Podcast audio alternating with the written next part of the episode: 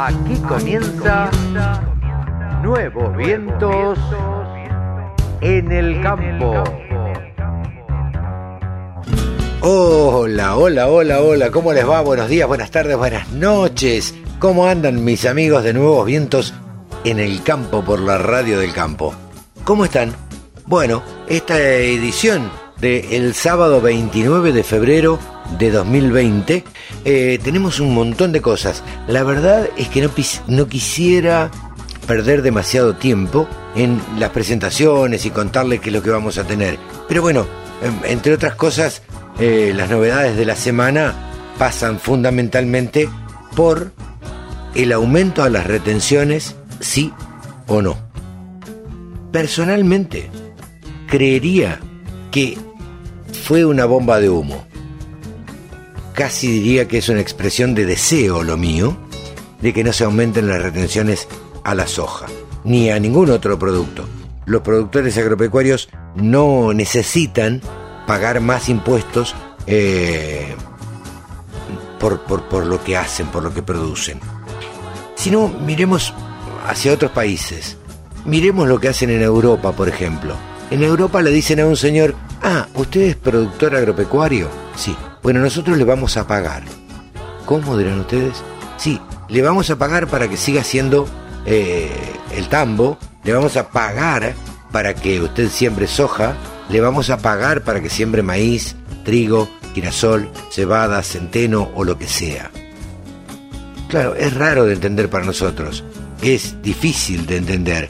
Acá estamos todavía, o está la mesa de enlace que se reunió antes de ayer con el ministro de Agricultura, Ganadería y Pesca, eh, viendo si le aumentan más las retenciones a los productores agropecuarios. En definitiva, esto está mal dicho, aumentan los derechos de exportación. No se lo cobran al productor, finalmente termina bajándole el precio al productor que al producto que ofrece el productor agropecuario. No es al productor agropecuario a quien le cobran las retenciones, es finalmente quien no recibe eh, lo que debiera percibir. Dicho esto, eh, creería, eh, como lo dijo tal vez un colega por ahí, que es una bomba de humo. a ver, digo que las voy a aumentar, hago que todos protesten y después me hago el bueno y les digo, no, no, miren muchachos, ¿saben qué? Esto va a generar mucho lío, no se las voy a aumentar. Y terminaremos todos diciendo, qué bueno que es Alberto, por decirlo de alguien y por, por nombrar al presidente de la nación nada más, qué bueno que es Alberto, que no subió las retenciones. Eh, la verdad también creo que el productor agropecuario es en muchos casos egoísta, es en muchos casos eh, tira para su propio costal. Ayer yo lo ponía en un grupo de Facebook, también en un, en un grupo de WhatsApp eh, y lo compartía, diciendo que el productor agropecuario es una persona que piensa solamente en lo que le pasa a él y no piensa, piensa demasiado en lo que le pasa al vecino. Em, yo no me arrepiento de haber dicho que eh, en, algún grupo de WhatsApp que el domingo seguramente el presidente de la nación, el presidente de los argentinos, eh, seguramente el domingo va, el domingo digo porque es primero de marzo y se inauguran las sesiones oficiales de, eh, de los diputados y senadores del Congreso de la Nación. Seguramente va a ignorar y no va a hablar del campo el presidente porque tendrá otras cosas más importantes que decir, tal vez, no lo sé, eh, pero a lo sumo, si lo hace, va a pedir algún esfuerzo a los productores agropecuarios. Y bueno, y si no hacen el esfuerzo los productores agropecuarios, se los van a sacar a la fuerza. Creo que, em, a ver, me atrevería a decir que eh, es un deseo de la vicepresidenta de la Nación, que en su momento estaba casada con un señor que dijo, quiero ver a los productores agropecuarios de rodillas. Em, yo digo que los productores agropecuarios eh, de alguna forma también son egoístas, como decía, son veletas, em, no se comprometen demasiado y si las cosas le van bien, compra, cambia la camioneta, compra un departamento, si le fue bien en la producción, y la verdad es que se queda calladito la boca. A ver, eh, esto corre por cuenta mía y siempre lo que digo corre por cuenta mía. No quería hacerlo largo, pero me extendí. Eh, pero la verdad es que el productor agropecuario, y aclaro, soy hijo de productores agropecuarios. Eh, a ver, no le estoy esquivando el bulto. y mi familia tiene un pequeño campo, ¿sí? del cual no tengo nada que ver. Pero, digo, los productores agropecuarios son bastante egoístas tiran y piensan solamente eh, en sí, eh, en, lo propio, y, no miran al vecino, y no miran tal vez al, ciudadano, al ciudadano, al urbano. Tampoco el urbano mira demasiado al campo. Este es un tema viejo y recurrente aquí en la radio del campo y en Nuevos Vientos Consultores, lo hemos charlado miles de veces. El productor agropecuario no es reconocido como tal en todos los países del mundo quien se dedica a la agroindustria tiene, ocupa un lugar en la sociedad. Es reconocido, trabaja en el campo, tiene campo, es un agricultor, es un farmer, le dicen en Estados Unidos. Eh, bueno, en la Argentina todavía en los grandes centros urbanos se piensa que el productor agropecuario es un gaucho de bote bombacha o un medio indio que produce algunos productos. Yo desafío a cualquiera de, los de las personas que viven en grandes centros urbanos, como le dije una vez a mis hijos, que abran la, la heladera y me traigan un producto que no provenga del campo. Si me los traen, eh, nada, charlamos, le pagaré una cerveza. Pero la verdad es que ninguno de los productos que están adentro de una heladera, ninguno de los productos que se utilizan como alimento, no provienen de la producción agropecuaria. Desde el vino hasta la cerveza, hasta la ensalada de frutas, hasta los huevos que comemos, la gallina, el pollo, este, las milanesas o lo que sea.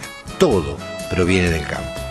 Por eso creo que a los productores agropecuarios habría que tenerles de alguna manera un poco más de respeto. Los productores agropecuarios tal vez debieran hacer el esfuerzo por ser, y determinados productores agropecuarios, no hablo de todos, saben bien a los que me refiero, a los que están nucleados en alguna entidad que se jacta de tener grandes extensiones de campo y se jacta este, de, ser oligarca. Em, pero bueno, nada, me extendí, no pensaba hacerlo tanto. Eh, avancemos con el programa, me río eh, con Quique Fraquelli, el, nuestro técnico operador. Y nada, compartimos esto todos los sábados. Les proponemos un programa hoy que tiene de todo. Van a escuchar gente de bancas agropecuarias, algunos, eh, que van a ir a Expo Agro. Vamos a escuchar al presidente de Axoja. Vamos a escuchar la voz de los transportistas, de los que trasladan eh, Hacienda y Hacienda en pie Vamos a escuchar a Mónica Online, nuestra amiga de tonicaonline.com.ar. Vamos a escuchar al presidente de Federación Agraria Argentina que se reunió con el ministro de Agricultura, Ganadería y Pesca. Y vamos a hablar de camionetas también, porque vamos a hablar con la gente de Volkswagen. Así que todo esto y mucho más, más la música y más los avisos, aquí en una edición más de Nuevos Vientos en el campo, amigos.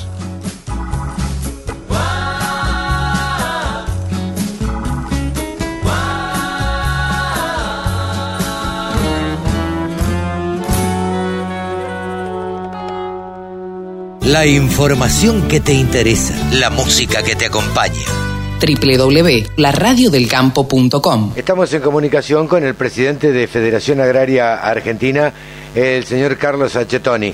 ¿Cómo le va, Carlos? Gracias por atendernos. Hola, un gusto estar hablando con usted. Bueno, em, queríamos preguntarle básicamente, a ver, cuéntenos qué, qué charlaron, qué, qué, ¿Cómo fue la reunión de, de ayer con el eh, ministro de Agricultura? Bueno, precisamente hablar de, esta previa, en donde parecía eh, todo eh, con las cartas marcadas, como decía por ahí, sí. porque estaba todo preanunciado.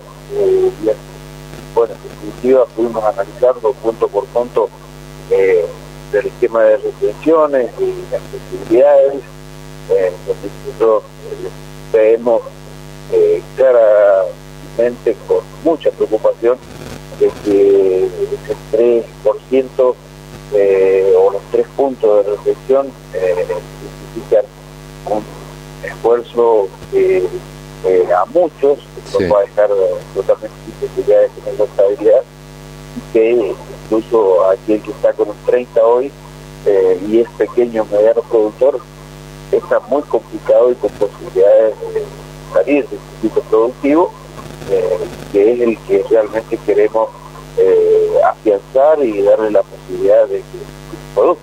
Claro, eh, desde afuera se ve, o, o- por ahí, yo soy muy mal pensado, ¿no?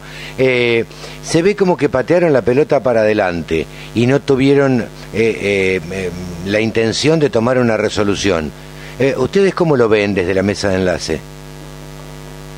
Bueno, son instancias eh, donde creo que las posturas, si hubiesen quedado acordadas, ayer existido la posibilidad de anunciar algún tipo de, de medida.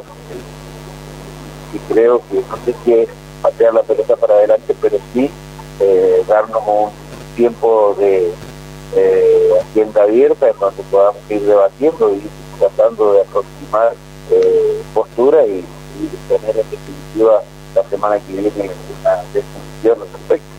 Quedaron en reunirse la semana que viene. Eh, ¿Qué día? ¿Ya les comunicaron?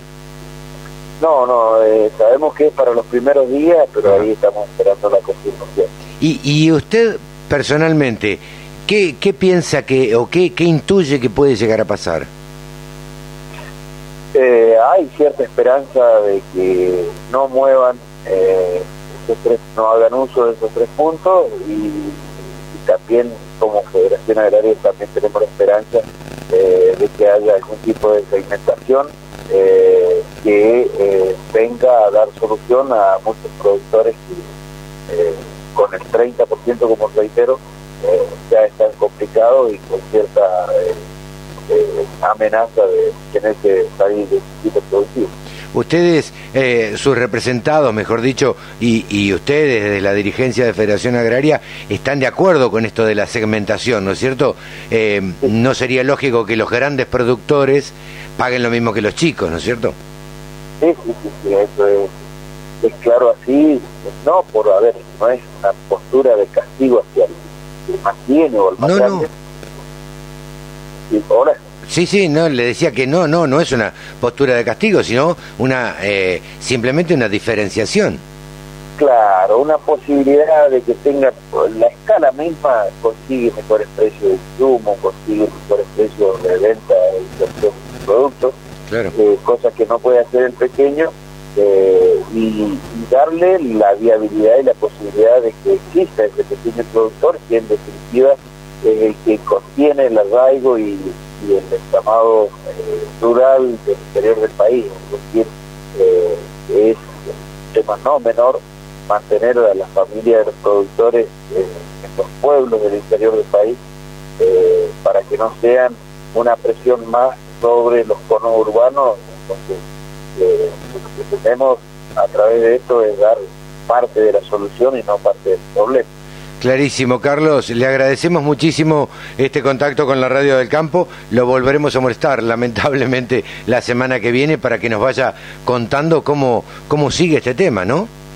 Bueno, como no, con mucho gusto. Muy amable. Carlos Ayetoni, presidente de la Federación Agraria Argentina. Solo pensamos en agro. Desde la música hasta la información. Bajate la aplicación para escucharnos en tu celu.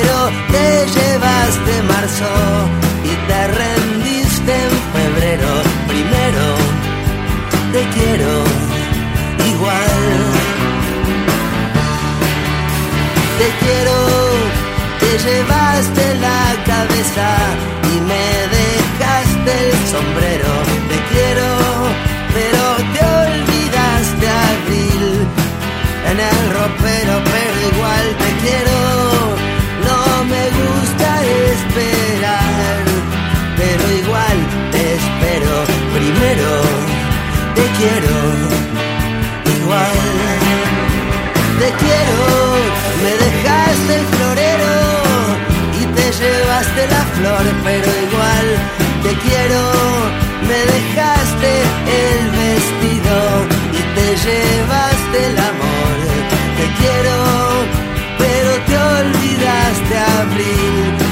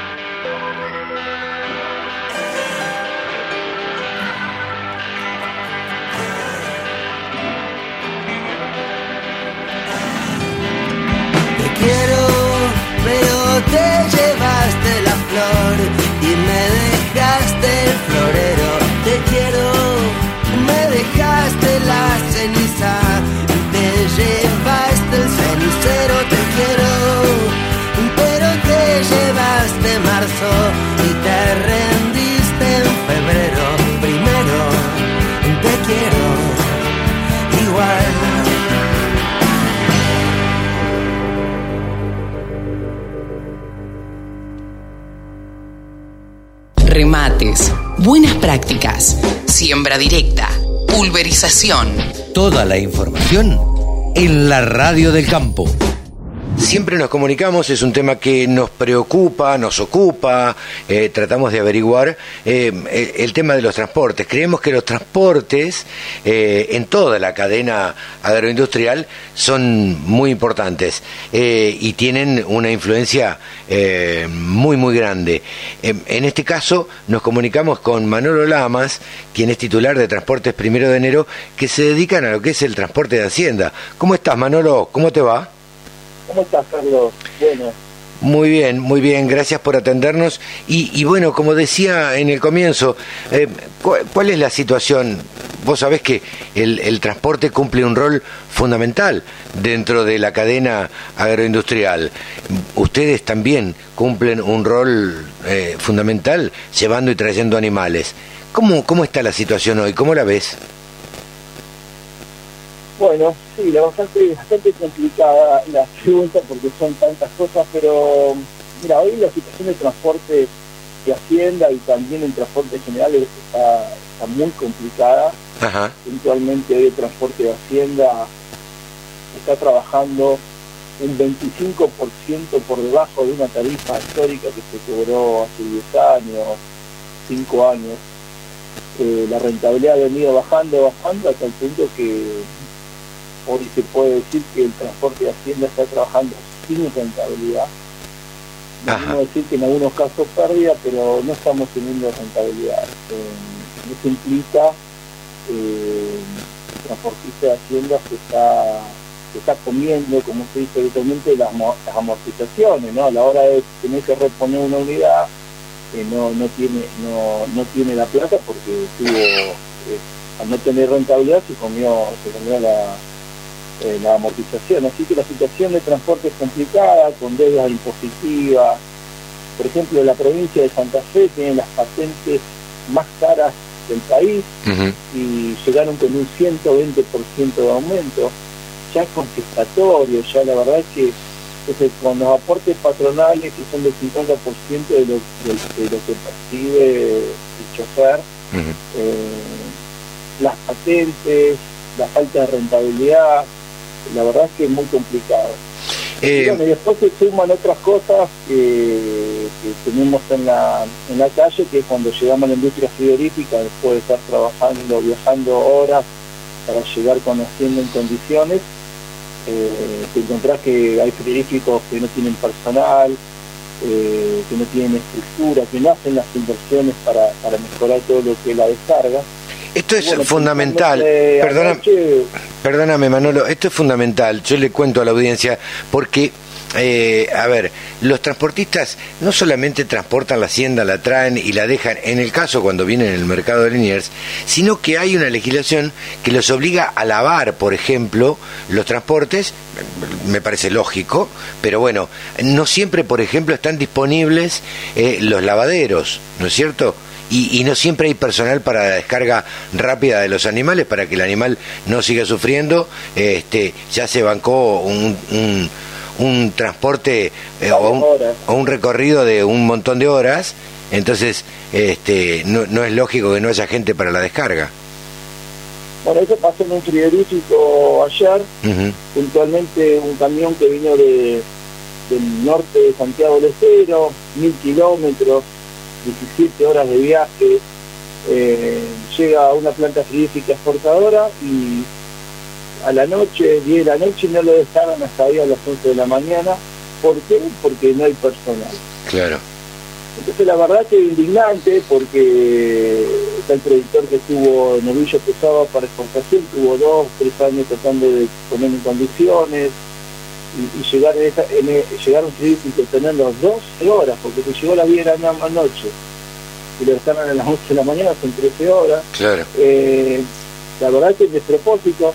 Eh, yo creo que la gente del SENASA se tiene que poner los pantalones. Acá no pasa por eh, matar al mensajero o enojarse con las denuncias que hacen los transportistas de Hacienda. Acá tienen que tratar de eh, que la industria se adecue y cumpla con las, normas, las normativas de bienestar animal. Claro. Eh, por ejemplo, eh, hay, hay hay chicanas que se pueden tomar y la verdad es que la verdad que sería una vergüenza, digamos, si el, si el transporte queda fuera de la planta frigorífica no hay normativa vigente. Ajá. En cambio, si está dentro de la planta, sí está la 4238, Claro. eh, que sí hay norma de bienestar animal. Yo Entonces, eh, ve, SENASA no, no ha reglamentado eh, normativas para, para poder ayudar a que este tipo de demoras eh, se terminen, ¿no? Leía y escuchaba eh, hoy que, por ejemplo, en pos del bienestar animal y de la salud de la gente se habían clausurado unas carnicerías en Salta, en Jujuy. Este, se ve que por esa zona está actuando bien el SENASA, qué sé yo, está por lo menos revisando. Eh, y, y me parece que también tendría que tener otro tipo de cuidados como es el, el bienestar animal, eh, tanto en los campos como en el transporte o hasta el, el final de cuando llega a, a las plantas de remate, ¿no es cierto? O a, a- a los frigoríficos. ¿Cuál sería la solución para vos? ¿Cuál sería la solución para mí? Eh, la solución para mí es que se cumplan las normativas. Está todo escrito. eh, yo siempre lo nombro a Marcos Jiménez Afiela, que es un referente del Ministerio Animal. Sí, Eh, hoy el transporte de Hacienda usa mucho los banderines para el tema de las cargas. Ya varias industrias frigoríficas están exigiendo que no se usen alrededores, eh, nosotros lo llamamos picana. sí, Eh, hay muchas cosas que se están trabajando para mejorar el bienestar animal. El tema es que estamos teniendo dificultades, como ya te decía, la industria física cuando no se adecua y, y, y se relaja en las normativas o se relaja en, en términos de, de descargar las digamos.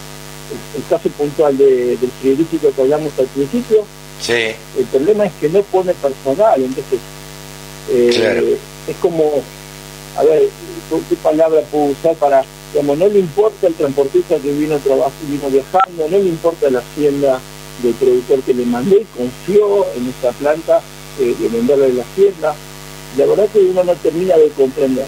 claro. Entiendo que hoy eh, la comunidad europea no está exigiendo todavía las normas de bienestar animal, entonces como que eh, hay un relajamiento de la entidad sanitaria de SENASA en, en no, no marcar este tipo de, de faltas porque no están exigidas por la comunidad. Claro, Pero la- eh, digamos, hay que hacer las cosas porque se tienen que hacer, no porque las exigen.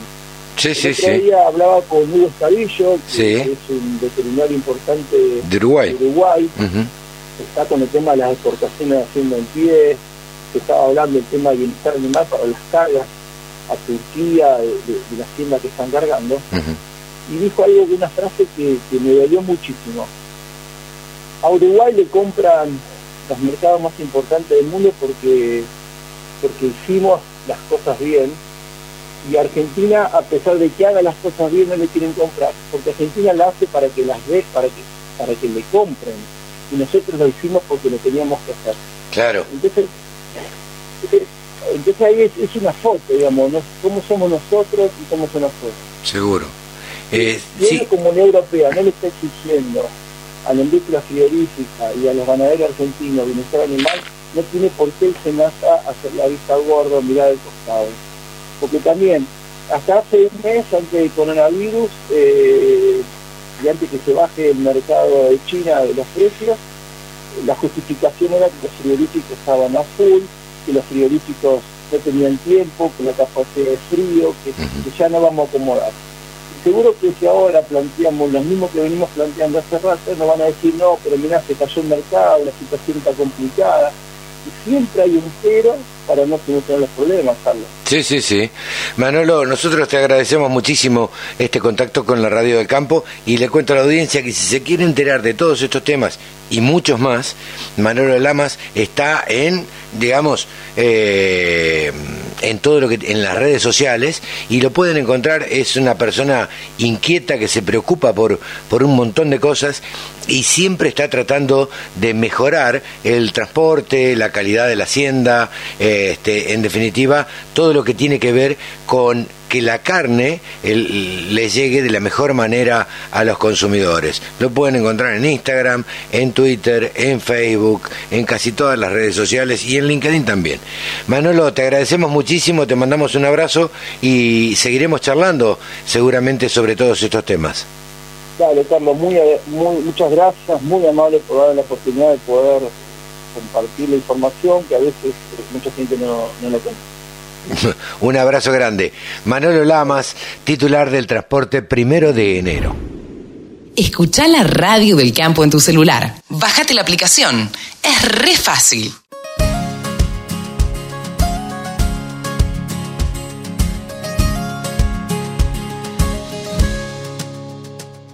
Yo no voy a avergonzarme de estas lágrimas, ni callar mi corazón, ni rendirme en el perdón, porque sincero lo que soy.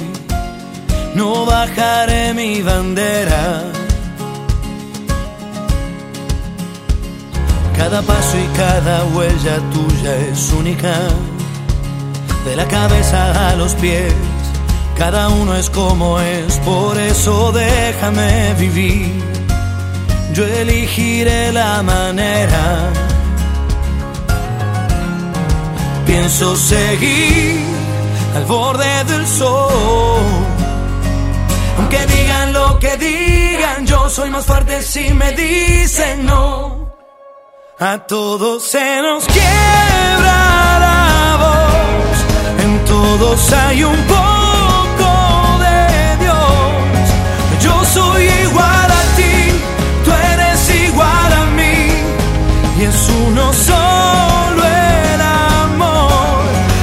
rescata de tu alma esa flor y olvidará su sexo y color. Yo soy igual a ti, tú eres igual a mí y es uno solo el amor. Siempre más de una visión de la película, otros modos de mirar muchas formas de escribir y nadie tiene la verdad. Las voces son infinitas. No voy a cambiar la historia de esta América. Suena fuerte mi canción. Yo defiendo la razón y no hay granada ni cañón que ahuyente a un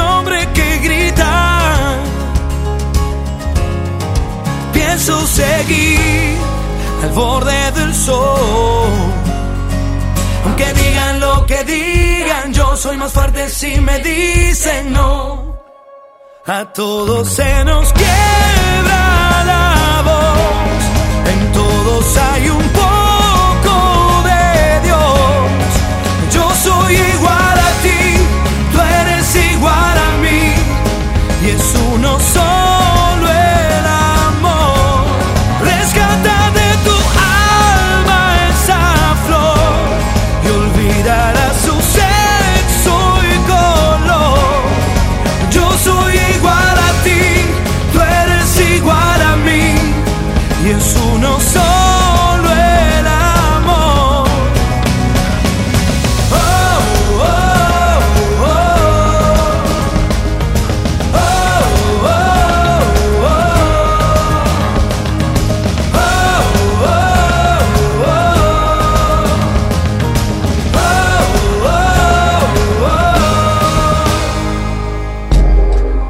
Agricultura, ganadería, semillas, razas, precios, tecnología.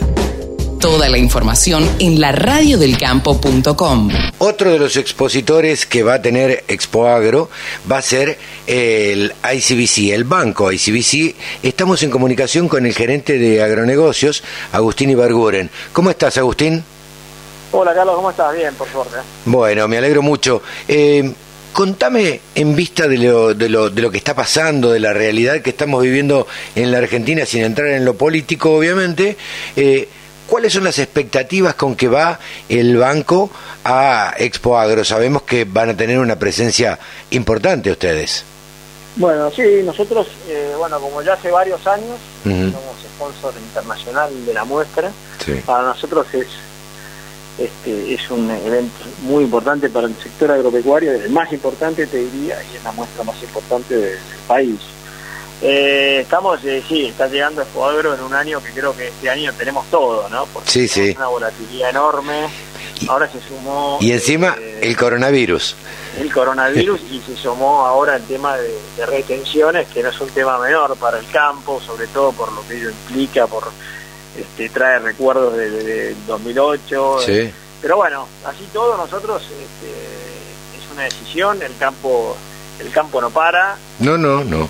y, y bueno, y nosotros estamos para, para apoyar y para, para acompañar al productor. Nosotros decimos siempre eh, desde la radio que el campo no para y que además no puede parar. Eh, eh, el productor agropecuario con mayor rentabilidad, con menor rentabilidad, lo único que sabe hacer es producir. Y no puede tener el campo parado porque no lo puede tener parado, tiene que invertir, invertirá menos tal vez, este, en algunos casos, eh, invertirá distinto, tratará de cambiar este, su producción, pero sigue trabajando permanentemente porque el campo es algo donde se trabaja los 365 días del año. Totalmente de acuerdo, como decís, Carlos. Agustín, ¿y qué tiene para, para ofrecerle al productor agropecuario eh, el ICBC este año? A ver, nosotros como todos los años, desde enero es un mes que, que, bueno, nuestro país se para bastante, eh, vacaciones, etcétera, pero a partir ya de, los primeros días de febrero lo que buscamos es llevar los mejores acuerdos a, a- por lo menos que estén disponibles en este momento, ¿no? Entonces nos juntamos con todas las empresas proveedores de insumos, de maquinaria agrícola y tratamos de, de- de buscar la vuelta en conjunto para que el productor vaya a la expo y se encuentre con digamos, que se encuentre con su producto que quiere comprar, sus semillas, sus fertilizantes, su maquinaria y, y a la vez del banco recibir una, una, una buena, un buen financiamiento, ¿no? Claro. Lo, más lo más este amigable posible, ¿no? Entonces, y eso eh, ahí eso se logra a través de los convenios que, que armamos con los con las distintas empresas. Eh, en general, uno cuando va recorriendo Expo Agro ve los distintos cartelitos de los bancos y, y en general tienen eh, casi un un producto eh, que podríamos llamar Expo Agro, porque hay eh, empresas o entidades financieras, en, en, este caso ustedes, que a veces preparan eh, productos especiales para Expo Agro compren Expoagro, tanto por ciento de descuento, tanta o tal tasa de interés, ¿no es cierto? Sí, nosotros, eh, y como te digo, con, a ver, nos juega en contra que con esta volatilidad, sí, claro. como que estamos constantemente, por ahí van cambiando las condiciones. Eh, Sí. a ver, venimos, venimos desde el principio del año con una tasa en pesos de, de niveles muy altos, Mm, a- que viene bajando. Ahora estos últimos días se frenó un poco. eh, te digo, hay mucha volatilidad. Se está esperando un poco que la Argentina a ver si, si termina de acomodar su, su, su- su deuda. Eso impacta en, en- en las tasas. Este, pero bueno, por suerte, si querés, en las últimas semanas estamos teniendo un poquito de tranquilidad en, en cuanto a, si querés, a los depósitos, que el fin de año fue bastante complicado Claro. eh, depósitos en dólares. Entonces, un poco tra- tratamos de ir con toda la, con toda la gama de productos, ¿no? Para, finan- para financiar corto plazo. Para ahí tenemos nuestra tarjeta Visa ICBC Campo, Claro. y que es lo que, que es, si querés, el principal eh, instrumento de financiamiento para la campaña, ¿no? De Claro. Seguro. Eh, después tenemos a ver, instrumentos en dólares también para también para financiamiento de campaña y bueno y a través de, a través de los acuerdos con las empresas de maquinaria agrícola también buscamos plazos más largos y era cuatro o cinco años en pesos. Eh, hoy venimos de bueno terminó un año de una inflación arriba del 50% las expectativas para este año también son altas y bueno tratamos de buscar la vuelta para que la tasa sea sea lo más competitiva posible y, digamos, y que el productor se sienta cómodo lo que está pagando. ¿no? Seguramente. Agustín, te agradecemos muchísimo esta comunicación. Nos estaremos viendo eh, y charlando seguramente en Expo Agro. Y bueno, y ahí nos podrás contar seguramente un poco el, el, el pulso eh, y el trato con los productores agropecuarios para ver por qué consultan más, este, que uno, uno ahí de alguna forma le toma... eh, aprende a verlos a los productores y ve con qué ánimo están, este, si están dispuestos a invertir, si van a, a cambiar su producción, si van a, a cambiar la cosechadora, la camioneta, el tractor o van a invertir más en, en más hectáreas en siembra de maíz, trigo, soja o lo que venga, ¿no? Es así, también el clima es un, otro factor determinante. Por suerte venimos, este, pinta bien esta campaña, Ujú. este, por lo cual eso también ayuda, ¿no? que haya Seguro. producto es, es importante. Y, y bueno, también el- nosotros como banco somos el único banco chino en la Argentina. Claro. Y, y a través de nuestro sponsoreo internacional Escuadro, ahora el banco también tiene foco en lo que es eh, llevar em- las empresas argentinas al mundo, llevarlas a China. Claro. Hoy, hoy suena un poquito por ahí complicado, porque venimos hablando del coronavirus, pero igual nosotros hace ya varios años eh, acompañamos a misiones a, a distintos lugares del mundo, empezamos con, con África, en Sudáfrica, cuando éramos Standard Bank hace muchos años, Claro. y también eh, tenemos varios viajes por año a, a China, y, y bueno, y siempre el sector es un el sector agropecuario mira a China, China es nuestro principal comprador, y- Totalmente, totalmente, sobre todo la, la carne y, y otros este, productos que la Argentina puede ofrecer. Pero más allá de todo, Agustín, el coronavirus no va a durar para toda la vida, digamos, es algo que lamentablemente empieza, eh, no se sabe cuándo termina. Pero Eh. tampoco es que va a durar eh, 10 años, digo, eh, es algo que empieza, No, totalmente, es así. empiece y termine y los negocios deben, sacar la cabeza de la diaria y pensar en, en- un plazo un poquito más largo. Totalmente, totalmente. Agustín, muchísimas gracias. Un gran abrazo. Bueno, Carlos, gracias a vos y nos estamos viendo en la expo. Seguramente. Agustín Ibarguren, gerente de agronegocios de ICBC. 24 horas con contenidos del agro. Llegó la radio del campo. El presidente de Axoja, Luis Subizarreta, eh, está en comunicación ahora con la radio del campo y queríamos charlar con él para preguntarle fundamentalmente, a ver, ¿cómo se prepara Axoja y cuál es la impresión que tiene acerca de estos rumores de aumento en las retenciones de la cadena de la soja? ¿Cómo te va, Luis? Muchas gracias por atendernos. Gracias a vos por el llamado. Sí, eh, estamos muy preocupados, obviamente, pero no solo por la cadena de soja, también nos preocupa, eh, digamos, una estrategia de país. Sí, sí. obviamente que estamos en una crisis, la Argentina está en una crisis hace mucho tiempo, que se va agravando, y creo que el principal error que se ha ido cometiendo fue, eh, en vez de ajustar eh, los gastos y tratar de incrementar la producción para que justamente podamos volver a aumentar los gastos una vez que tengamos una producción mayor y agrandemos la torta, se va en el camino contrario y, entonces se pretende eh, incrementar los ingresos con alícuotas impagables para los sectores más productivos y de alguna manera terminamos matando la gallina de los huevos de oro. Sí, sí. Bueno, seguir en ese camino de pretender seguir aumentando el peso fiscal sobre un sector este, que puede generarnos enormes satisfacciones es eh, una torpeza. Totalmente. Totalmente. Eh, yo creo que son medidas equivocadas y que en la Argentina eh, el hilo se corta por lo más delgado o, la, política a veces hace que esto sea así. Eh, ¿Estuviste en contacto, te has reunido, pudiste charlar luego de la reunión que tuvieron con el ministro de Agricultura, con alguno de los integrantes de la mesa de enlace? No, no hablé directamente con ellos este, sobre este tema, pero bueno, creo que ellos entienden. ¿no? O sea, acá no se trata eh, de, buscar eh, una ventaja, sino que el mensaje es, señores, tiene que haber una política contraria, tienen que ayudarnos a aumentar la producción, eh, no necesitamos incentivos tampoco, pero sí necesitamos reglas claras para que haya más inversiones, para que la Argentina produzca más, le agregue más valor a eso que produce, exporte más, agrandemos la torta.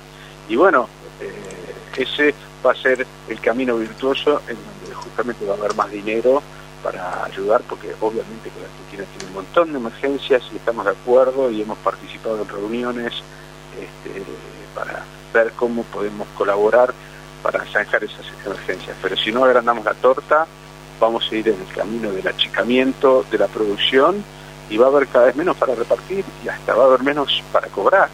Sí, sí, totalmente. Eh, ahora... ¿Quieres que la producción por más que la alícuota sea del 100%, bueno, el 100% de cero es cero. Totalmente, totalmente. Cualquier porcentaje de cero es cero, digo yo siempre. Eh, Luis, ¿sos optimista de cara al futuro? Eh, yo creo que la... A ver, sí, soy optimista porque creo que la Argentina tiene un montón de potencialidades, no solo en nuestro sector, sino también en otros, y porque creo que cada vez es más evidente eh, que estamos pillando el camino y que hay que, para obtener resultados distintos hay que tomar estrategias distintas. Bien. Eh, y me parece que tarde o temprano vamos a terminar aprendiendo a los golpes, pero bueno, este, cuanto antes lo hagamos mejor y eso es lo que estamos nosotros por lo menos empujando. Tenemos una serie de emergencias también, no hay que perder de vista eso. Hay muchos sectores muy relegados y bueno, no podemos solo mirarnos a nosotros mismos y a nuestro sector, tenemos que ver cómo hacemos que el país despegue y por eso uno de los temas que desde la cadena eh, planteamos siempre es el valor de la agroindustria y eh, no quedarnos en el granero del mundo eh, exportando nuestros granos, sino que hay que ver cómo les agregamos valor, cómo generamos industrias que los procesen y que generen más trabajo en las ciudades. Y eso es un desafío también que tenemos que jugar todos en la cadena. Sí, sí. no nos quedemos este, solo mirando en, nuestro en nuestros pequeños eh, sí, micromundos micromundo y, veamos que también hay que hay que ver cómo hacemos para sociabilizar toda esta potencialidad que tenemos. Sí, sí, sí, y abrirnos de una buena vez por todas al mundo este, que está demandando alimentos. Luis, yo te agradezco muchísimo este contacto con la Radio del Campo. Seguiremos charlando porque nos interesa la opinión de, de todas las cadenas que se ven afectadas antes unas posibles subas de, de las retenciones. Muchísimas gracias eh, por este contacto con la Radio del Campo. Gracias a vos y a las órdenes como siempre. Un gran abrazo. Luis Subizarreta, presidente de Axoja. Todas las noticias, toda la información. La radiodelcampo.com el gerente de la banca agropecuaria del Banco Galicia es un, bastante conocido nuestro, siempre sale por la radio del campo porque nos gusta escuchar su opinión. Estamos conectados ahora desde la radio del campo con Marcelo Magrech, que está a punto de tomar un avión, por eso tenemos que hacerlo apuradito. ¿Cómo estás, Marcelo? Gracias por atendernos.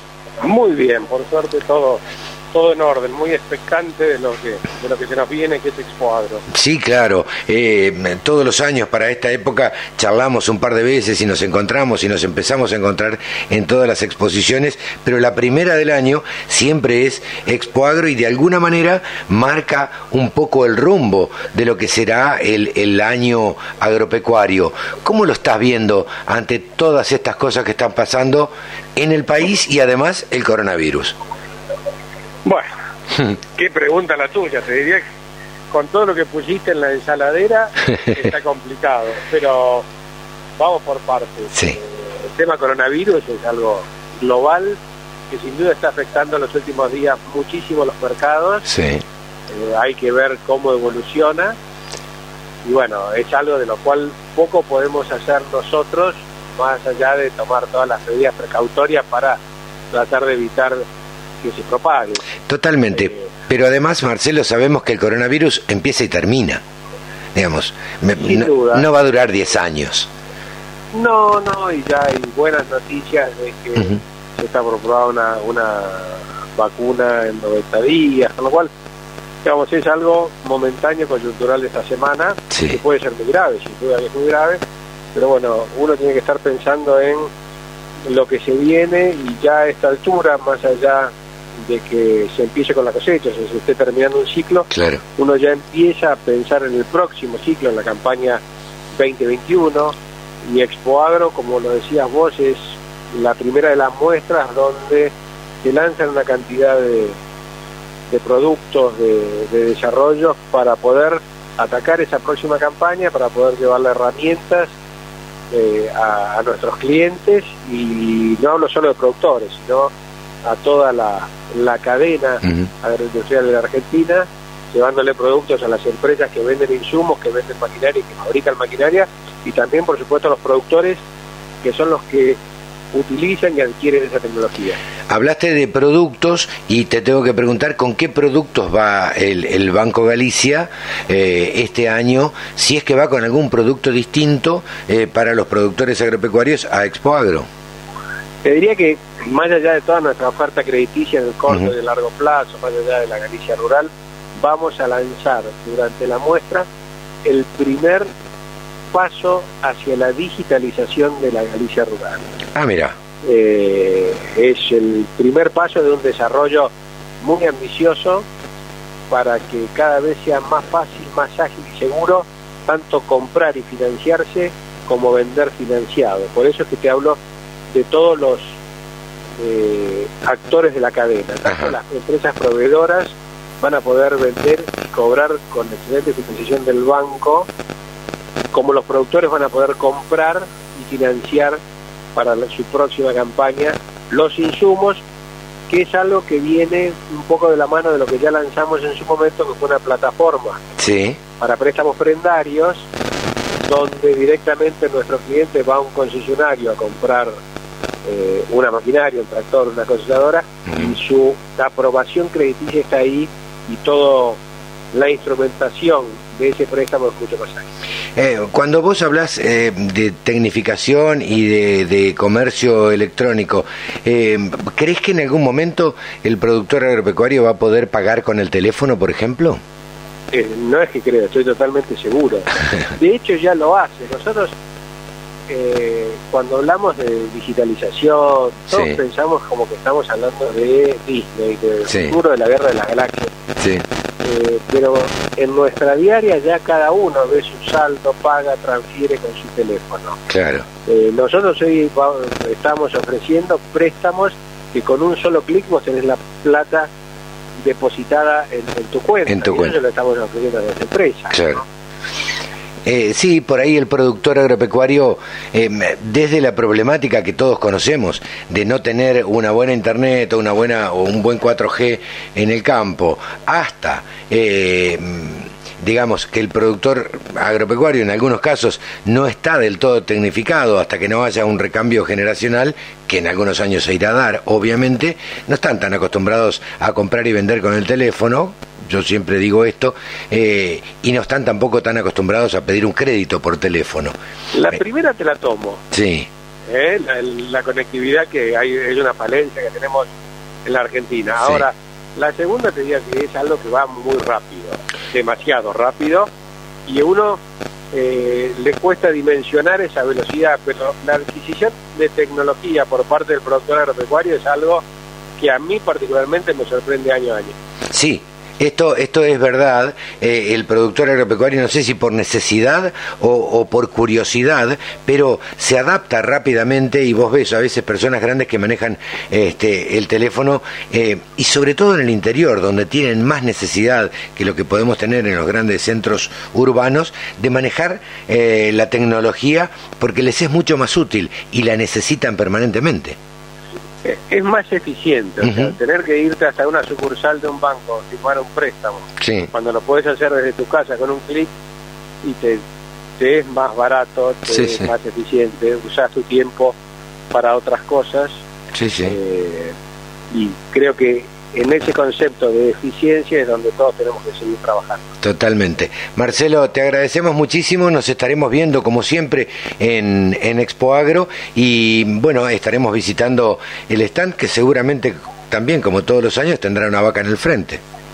Ah, eso ya pasó a la vaca, ahora va- vas a ver mucho más sistemas, pero Bueno. pantallas LED y más Bien. tecnología, pero sin olvidarnos de esa imagen de la vaca, de esa imagen de la soja, porque en realidad es sobre lo que se basa el negocio de la Argentina, que es la producción. Totalmente, totalmente. Marcelo, gran abrazo, éxitos en Expo Agro y nos veremos allí. Bárbaro, un gran abrazo, Carlos. Un saludo. Marcelo Magrech, el gerente de la banca agropecuaria del Banco Galicia. La radio del campo. Toda la información y los temas de interés de un productor agropecuario.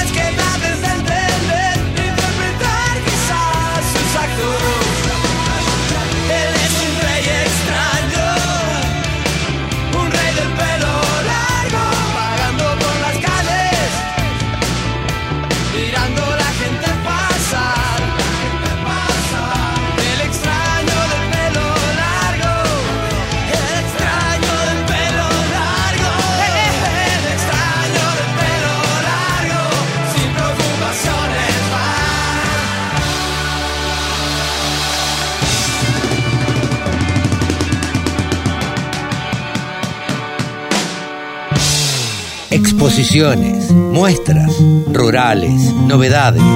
Toda la información en laradiodelcampo.com. Estamos en comunicación ahora con el brand manager de vehículos comerciales de Volkswagen Argentina, Roberto Loredo. Gracias por atendernos, atender a la Radio del Campo y queríamos preguntarte, en principio, eh, sabemos que Expo Agro es la primera muestra del año prácticamente en la Argentina. ¿Con qué van a, a, a Expo Agro? ¿Qué van a mostrar así y con qué expectat- expectativas, no? Bueno, para nosotros siempre es como la primera gran muestra y quizás de todo el año la más importante que tenemos. Eh, vamos a ir con un stand de 4.600 metros cuadrados con una pista eh, de prueba para, para hacer las dinámicas de, de las distintas unidades también ahí en la feria, enfrente del stand. Eh, vamos a llevar más allá de, de- de toda la gama de Amarok, eh, vamos a llevar camiones, vamos a llevar todos los, los últimos modelos lanzados de la marca de, de autos. Y metiéndonos particularmente en lo que es Amarok, vamos a estar presentando antes del lanzamiento eh, la Amarok de do- la Amarok de 258 caballos, la V6 de 258 caballos, que, que estamos lanzando ahora a mediados de, de marzo y que arrancó en esta semana la preventa. De más, Vamos a tenerla ahí estática y dinámica para poder probarla. De más está decir que me gustaría probarla, pero y ya hemos probado las otras. Pero, a ver, contanos un poquito, porque tengo entendido, según un comunicado de ustedes, que van a ser 200 unidades de la pickup mediana más potente del país. Eh, correcto, eso es, eso es, hablando específicamente de la preventa, nosotros este mes lanzamos la primera tanda de 200 unidades de preventa, eh, con, con ya sea de la versión Comfortline como de la versión Highline y Extreme, que es el tope de la gama de la motorización de P6 y de toda la gama Amarok.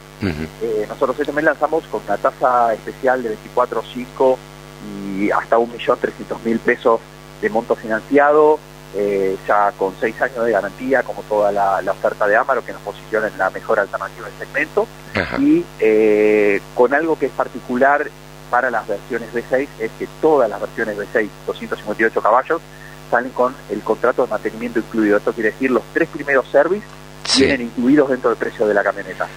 Eh, así que el mantenimiento de, de- de la camioneta, por lo menos durante un año o 30.000 kilómetros, eh, está cubierto. Viste que muchos compradores de automóviles muchas veces eh, nos preocupamos y decimos, uy, qué caro el service y la verdad, eh, bueno, la verdad es que me parece que esto también es un incentivo este, eh, y un beneficio para, para el comprador, ¿no? Darle... A mí, a mí me parece que este es un punto, nosotros estamos yendo por ese lado, estamos yendo por el tema de, del mantenimiento bonificado, estamos yendo por una garantía extendida de seis años, primero porque confiamos en la en el vehículo y Claro. ya ha demostrado robustez y confiabilidad, entonces podemos dar esos seis años de garantía.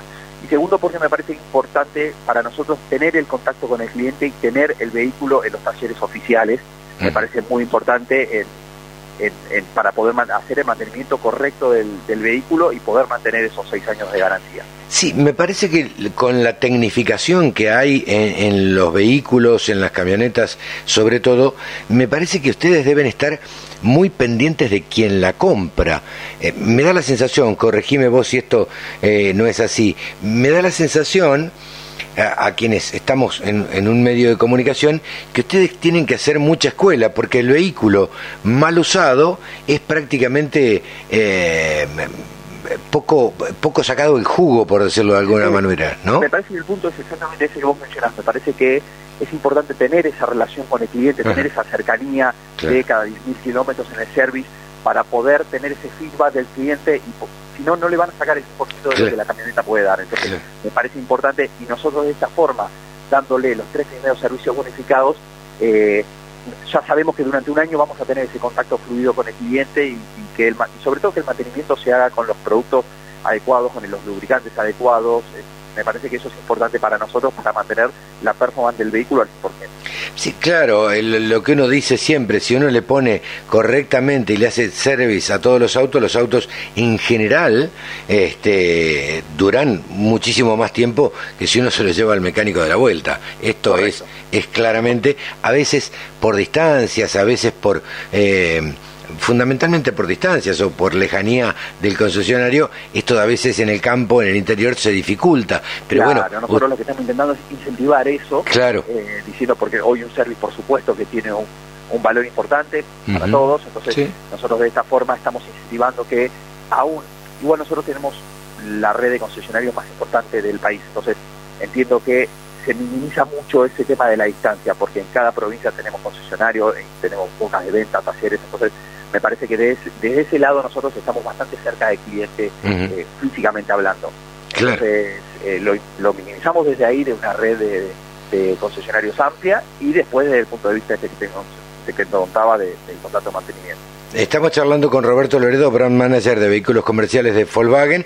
De- te pregunto, por último, para no robarte más tiempo, ¿con qué expectativas eh, van a, a Expo Agro? Eh, a, a solamente hacer contactos? ¿A tratar de concretar ventas? ¿Cómo, cómo, ¿Qué Mira, esperan? no- nosotros eh, ya hace un par de años eh, tomamos la decisión de tener eh, siempre un asesor de ventas en, el, en la exposición, en nuestro stand, eh, gente de los concesionarios de la zona, tanto de Pesado Castro como de Reutemann, como de Autostat de San Nicolás.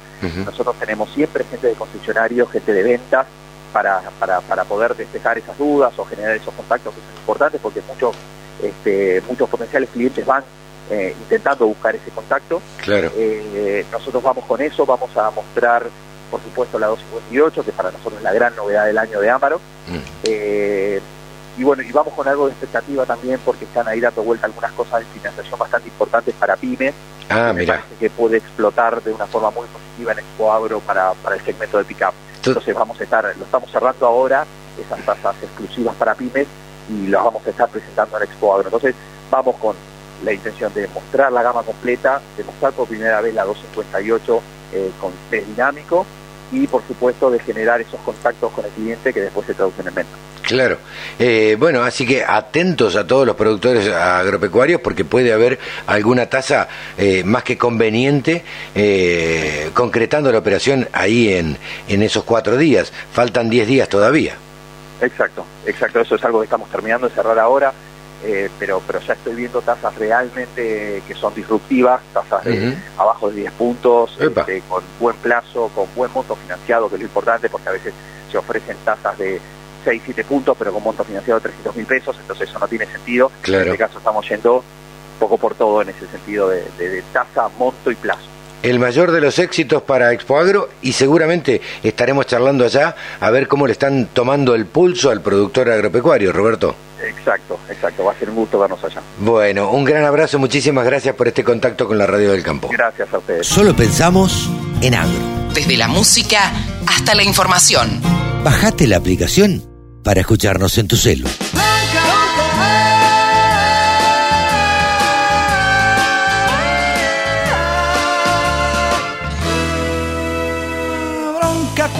Ríen satisfechos al haber comprado sus derechos. Bronca cuando se hacen moralistas y entran a correr a los artistas. Bronca cuando a plena luz del día sacan a pasear su hipocresía. Bronca de la brava de la mía bronca que se puede recitar para los que toman lo que es nuestro con el guante de disimular, para el que maneja los violines de la marioneta universal, para el que ha marcado las barajas y recibe siempre la mejor. Con el as de espadas nos domina y con el de bastos entra dar y dar y dar. ¡Marcha! Un, dos. No puedo ver tanta mentira organizada sin responder con voz ronca. Mi bronca, mi bronca. Bronca porque matan con descaro, claro. Bronca porque roba el asaltante, pero también roba el comerciante.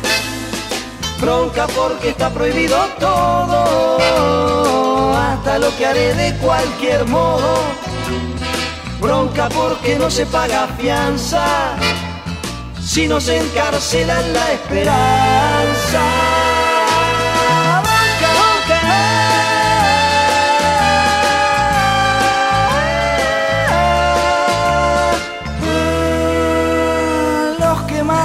Tienen este mundo repodrido y dividido en dos. Culpa de su afán de conquistarse por la fuerza o por la explotación. Ronca pues entonces cuando quieren que me corte el pelo sin razón. Es mejor tener el pelo libre que la libertad con fijador. ¡Marcha! Un, dos, no puedo ver tanto desastre organizado sin responder. Hago ronca, de bronca, de bronca. Bronca sin fusiles y sin bombas. Bronca con los dos dedos en B. Bronca que también es esperanza. Marcha de la bronca y de la fe. ¡Marcha! Un, dos.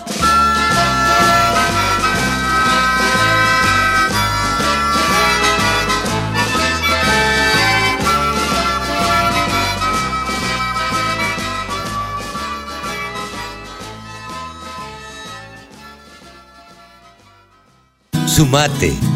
Entre todos hacemos la mejor radio, la radio del campo. Mónica Ortolani es la titular de toniconline.com.ar, amiga de la casa, nuestra coach personal, podríamos decirlo de alguna manera, no nuestra contadora, nuestra coach, porque siempre nos trata de impulsar a hacer lo mejor para la producción agropecuaria, a veces con un incentivo y otras veces dándonos un consejo pura y exclusivamente técnico. Hola Moni, ¿cómo estás? Hola, ¿cómo estás, Carlos? Bueno, gra- gracias eh, por siempre por tu llamado y un saludo a tu, a tu audiencia. Bueno, no a vos, porque siempre eh, nosotros decimos que no solamente de cuestiones económicas, financieras y, todo esto vive el productor agropecuario, sino que también una inyección y un incentivo eh, es conveniente y bueno, y a veces tratamos de hacerlo nosotros desde nuestro modesto y, y chiquito lugar.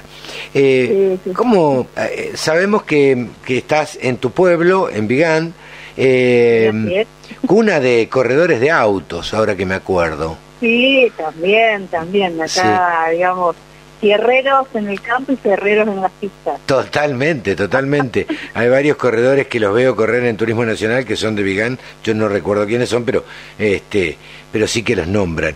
Moni, ¿cómo, cómo notás, cómo ves este último tiempo este, tan movido y, como digo yo, viste, eh, por otra parte, el coronavirus vino a coronar todos estos líos que tenemos en la Argentina.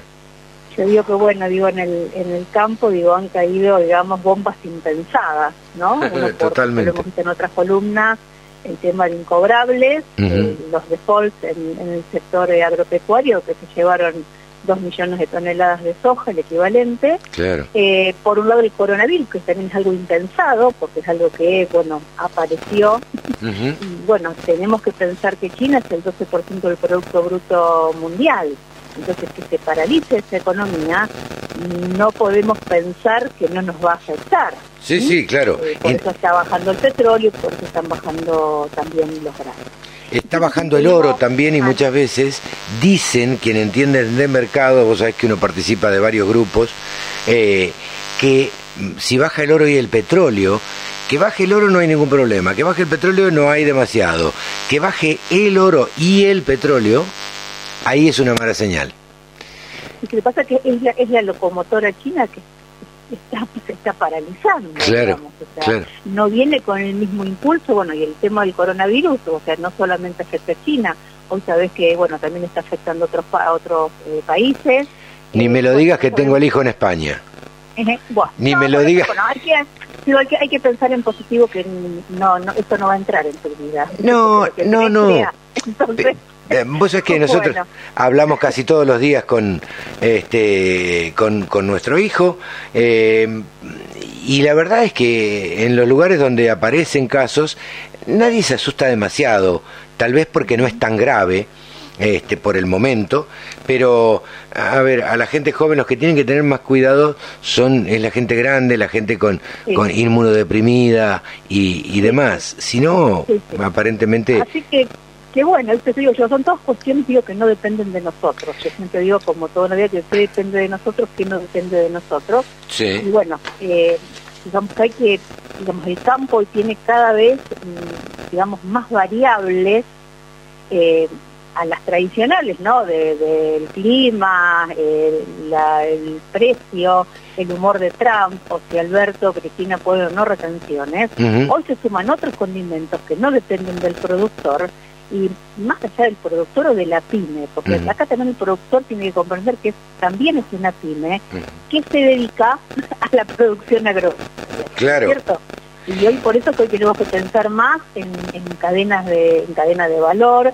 Bueno, yo en, en la columna de hoy, que también publiqué en El Salvador, hablo de, de tres R's, ¿no? De las tres R's para, des- ¿no? para responder desde la micro, para des- A ver, ¿cuáles digamos, serían? responder desde nuestro metro cuadrado. ¿Cuáles serían las tres Pero digamos que se me digamos que me brotó, Ujú. digo yo, me brotó como manantial, es el tema de reunirse A ver, unirse, ¿no? Porque bueno, digo, uno, digo, yo que vengo desde Vigán, digamos, una de las mejores tierras del país, Sí. ¿no?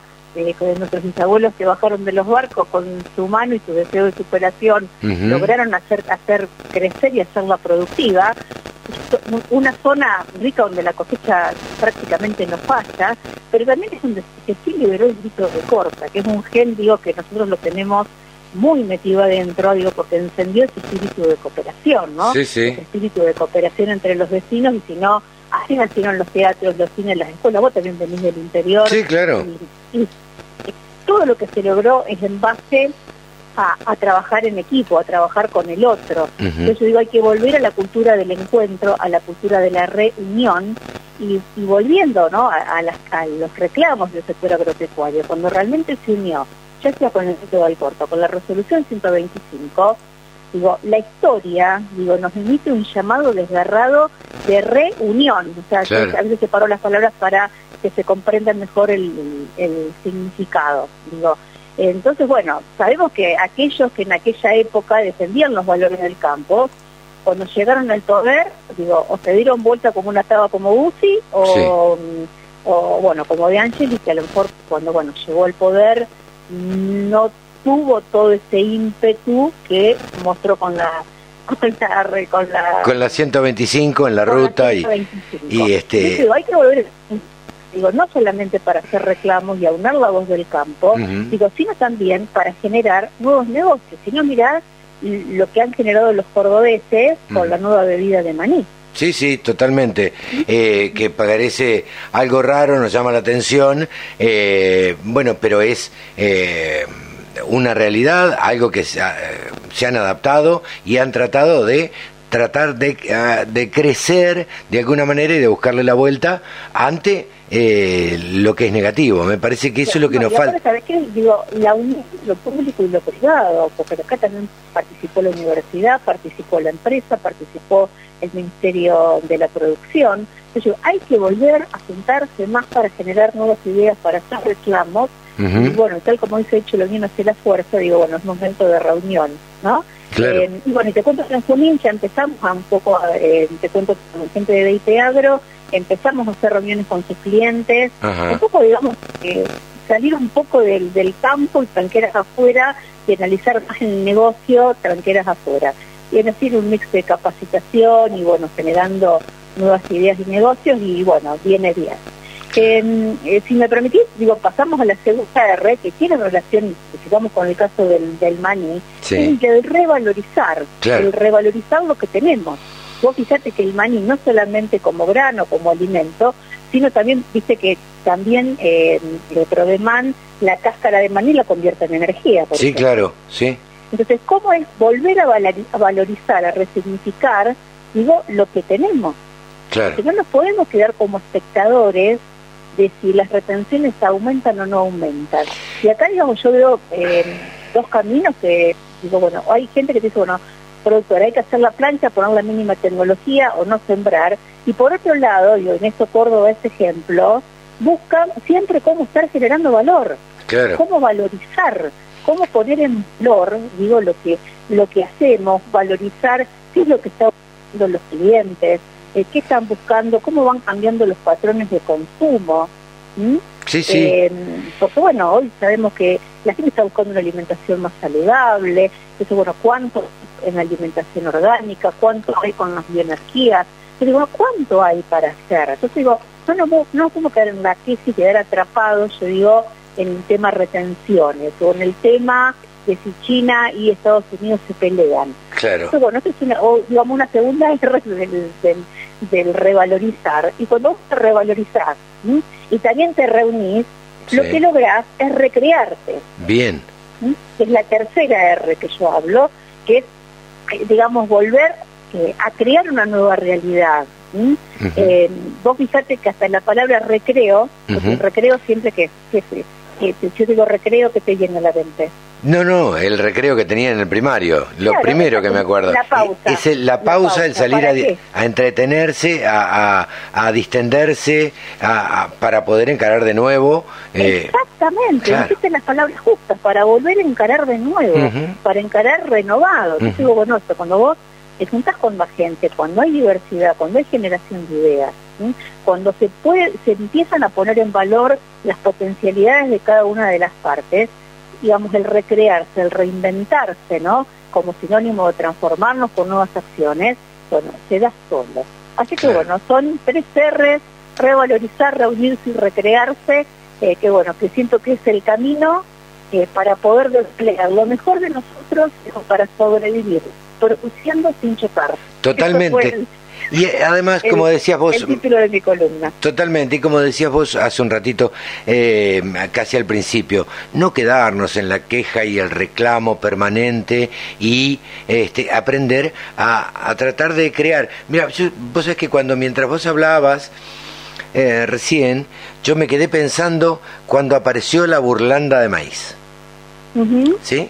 A mí me pareció realmente, que también fue en Córdoba.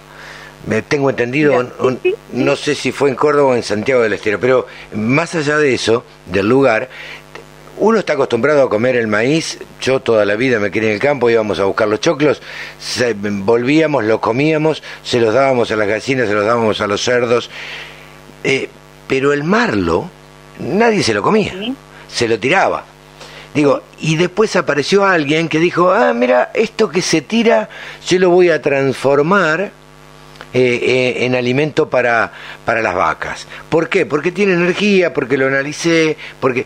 Y, y la verdad es que esa gente me parece totalmente creativa, me parece que siempre está buscando eh, innovar y siempre está buscándole la vuelta para no quedarse quieto y quedarse en la queja y el reclamo. Exactamente, digo, en esto digo, los yo digo, tienen capital social y más de alguna columna lo hemos eh, conversado y, tienen eso, ¿no? Eso de, digo, es la meca de la innovación, de generar valor en origen, porque no nos podemos quedar en la queja que estamos lejos del puerto. Y los cordobeses yo creo que por esa que tienen, digo, que ellos como que se ríen de sus problemas, Sí, que buscan siempre el lado bueno, sí, sí. eh, yo como estoy trabajando con algunas empresas de Córdoba y veo que hay forma de ser, ¿viste? Que se dicen lo que se tienen que decir, así sea duro, con humor, y siempre se encuentra la solución, y siempre buscan cómo complementarse, así que digo, bueno, a los productores, eh, si quieran, eh, digamos, encontrar ideas, empiecen a buscar noticias de, de Córdoba y eríense con gente de Córdoba. Totalmente. Ir por buen camino. Totalmente. Moni, gracias por todo como siempre. Eh, muy buena semana y estaremos hablando seguramente la semana que viene o la otra o nos veremos en Expo Agro. Bárbaro, bárbaro. Bueno, a disposición, Carlos. Gracias por tu llamado. Te mando un saludo grande. Mónica Ortolani, Un- les recuerdo siempre, tonicaonline.com.ar y si no, y si no la buscan en redes sociales, ¿no, Moni? Sí, sí, en, en Twitter como Ortolani Mónica. Bien, un beso grande, gracias. Carlos. Muy, muy buen fin de semana. Hasta luego, igualmente.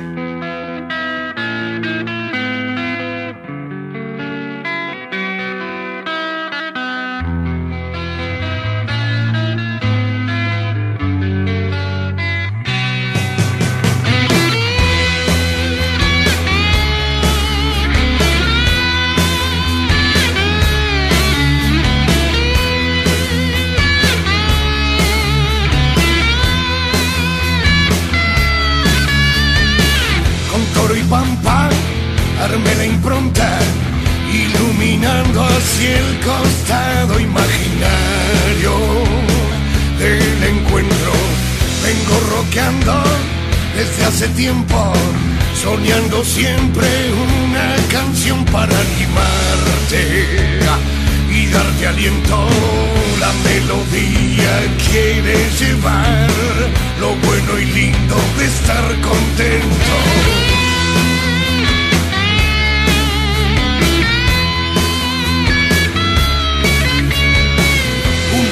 Descanso, un plato de sopa y el abrazo fraternal de un amigo le la voz. Te están faltando para que de un salto dejes la falopa y el emputecido el retín de andar limándote en la caja negra día domingo lejos de la ciudad bajo el sol compartiendo entre amigos carne asada pan agua y vino toro y pampa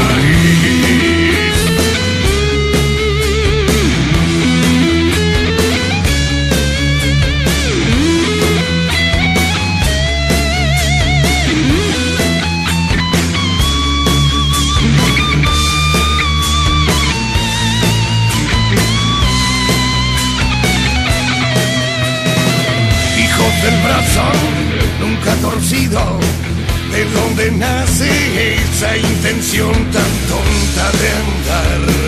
Llegué variando, vivín del barrio donde he nacido. Mira a tu lado, todos, todos nos fuimos ya. Vos no te quedes, día domingo lejos de la ciudad bajo el sol compartiendo entre amigos carne asada, pan, agua y vino, toro y pampa.